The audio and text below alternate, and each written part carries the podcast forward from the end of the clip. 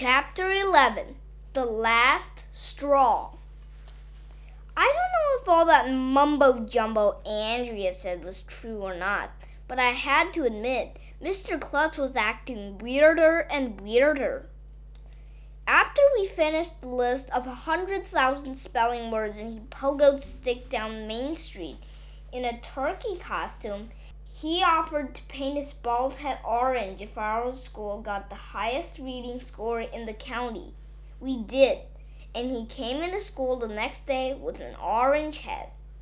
Then he offered to let every kid in the school shoot a ping pong ball at him if we collected enough box tops to buy new computers for the school media center. We did that too.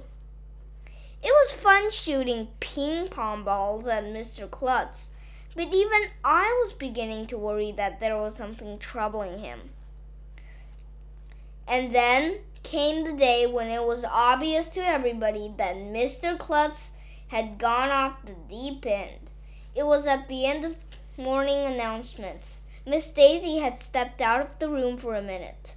Boys and girls, Mr. Klutz said over the loudspeaker, Winter vacation is coming up. If the students at our school read with their parents for one million minutes before school lets out, I will bungee jump off the roof of the school dressed as Santa Claus.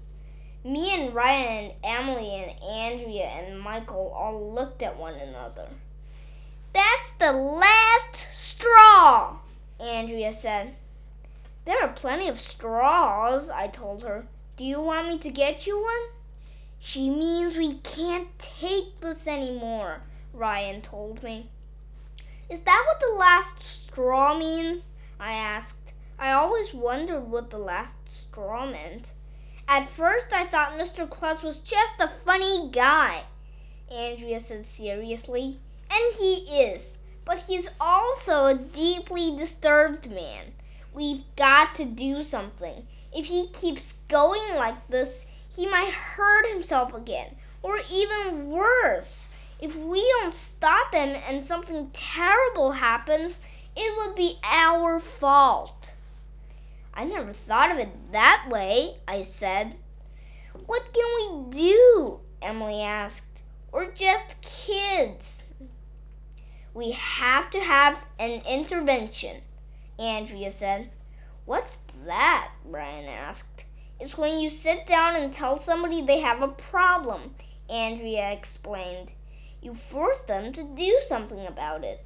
My mother has to do interventions all the time. I'm not telling Mr. Klutz he has a problem. Me neither, agreed Michael. AJ, you started this whole thing. I did not. Sure, you did. You were the one who gave him the idea to give out incentives for learning in the first place. That's true, the others agreed, looking at me like I was a criminal or something. All I did was hit a puck into a net, I said. AJ, you've got to tell Mr. Klutz that if he bungee jumps off the roof, we're not going to read one minute with our parents, Andrea said. Two can play at this game. If he's going to do crazy things, we won't read any more books. We won't spell any more words. We won't do any more math problems. We won't learn anything. I couldn't believe I was hearing this from Andrea. Her idea of having fun is to read the dictionary during recess.